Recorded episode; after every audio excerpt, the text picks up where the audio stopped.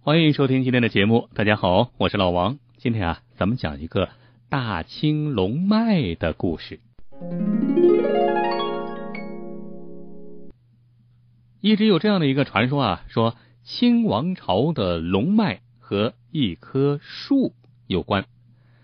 怎么回事啊？话说明朝末年，崇祯皇帝正在当政的时候啊，啊，晴天监是夜观天象，突然发现，在辽东方向有一团紫气是滚滚而来，就像是上百条龙在里面腾云驾雾。崇祯皇帝大吃一惊啊，害怕这是混龙出世，担心自己皇位不保。于是啊，就从南方找来一个道行高深的风水先生，去东北破除这些龙脉。话说这风水先生啊啊，奉皇上之命啊，千里迢迢赶紧跑到东北，经过实地勘测，发现了一百条龙脉。呃，怎么这么多啊？那不是皇帝说看见有一百条龙在云中飞舞吗？啊，所以要有一百条龙脉。这风水先生啊，就带着一帮人马走东串西啊。一连破了九十九道龙脉，只剩下最后一条离地三尺的玄龙啊，悬在上面。这风水先生正要破坏龙脉，忽然之间狂风大作，电闪雷鸣，这根本没法继续工作啊！躲雨要紧呢。而他在云雾之中就看到有一条金龙在对他们左顾右看，哎，然后腾空而去。风水先生赶紧领着人上去追赶，想要把龙给抓住，可是。根本追不上龙啊！到最后连个影子也没看见。风水先生仰天长叹：“如此玄龙无法捉拿。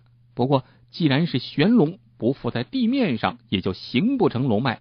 那谁家的坟也埋不了在这儿，也就成不了真龙。不破也罢。”啊，于是啊，风水先生就带着人马回到了北京。这风水先生回北京了，跟崇祯皇帝这么一说，说是已经全给破了。崇祯皇帝很高兴。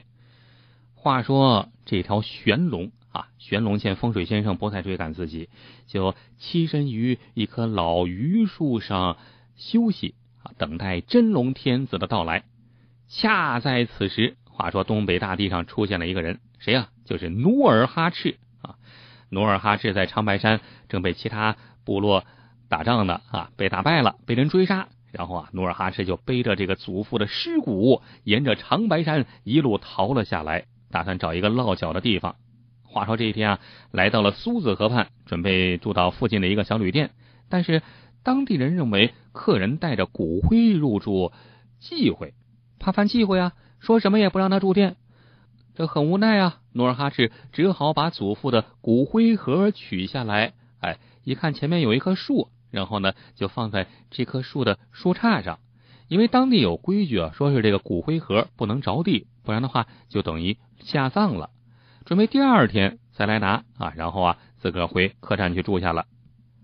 话说到了第二天，努尔哈赤来到这棵树前去取骨灰盒，却发现怎么也取不下来。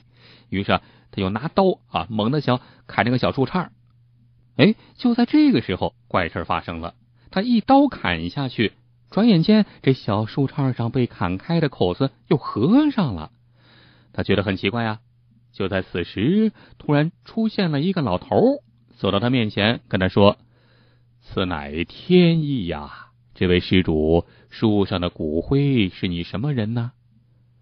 努尔哈赤就说了：“是我祖父。”老头就说：“听我一言，就把你的祖父葬在这里吧。”努尔哈赤奇怪了：“为什么？”老头说：“不为什么。”如果你信得过我，我为你今后的路指点迷津。不信，我为你预测一件事：不出二十年，你一定有能力在此修建一座灵宫。俗话说：“二山加一杠，辈辈出皇上。”这座山形似一条龙，南面那座山形似凤凰，中间平原上有一条河，在风水上这叫龙凤加一杠，预示着后辈必然。要当皇上。这时候啊，努尔哈赤这才明白，原来后面的龙冈山就是一条龙脉呀，不着地是一条玄龙悬在半空上，而自己在无意之中，这骨灰盒就压中了龙脉。于是啊，努尔哈赤就听了这位老人的话，把这个龙岗山就作为了自己祖父的坟地。安葬完祖父之后，努尔哈赤就回家去了，一步步扩充自己的实力，直到实现龙脉赋予他的使命。后来到了明万历二十六年，也就是二十年之后，努尔哈赤为了得到祖上更多的庇护，就在这棵树附近选择了一块平地。动工为他祖辈修建陵寝，原名叫兴京陵，在顺治十六年改称叫永陵。那棵带有神奇色彩、神奇传说的榆树啊，后来也在乾隆年间被封为神树。再往后来啊，努尔哈赤就成了后金的开国始祖啊。他不忘自己是由一介平头老百姓，就变成了后金国王的起运过程啊，撞大运发大财的过程是由祖父选择龙岗山开始的啊，祖父埋在这儿开始的，所以啊，他就把这个龙岗山改名，就封为起运山。据说关于对神树的保护，清朝还专门制定了律法，规定永林四周树林百里之外。啊，均为风水禁地，这里的树都是林树，一律受到大清法律的严格保护啊！凡是敢在这儿砍树的，一律重重治罪。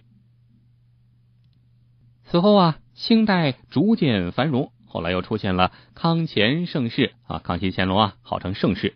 不过呀，据说随着清王朝的衰落，神树的生命也变得很脆弱。据记载。公元一八六三年，这神树被大风连根拔掉，巨大的树枝把这旁边启运殿的屋顶都给压坏了。据说住在紫禁城的同治皇帝感到此事不吉利，为了保住满清的气数啊，他急忙命令两位大臣赶往东北，用木墩子撑住神树。然而，所有的努力也都无济于事，这神树最终还是抵挡不住天意。连根儿都烂掉了。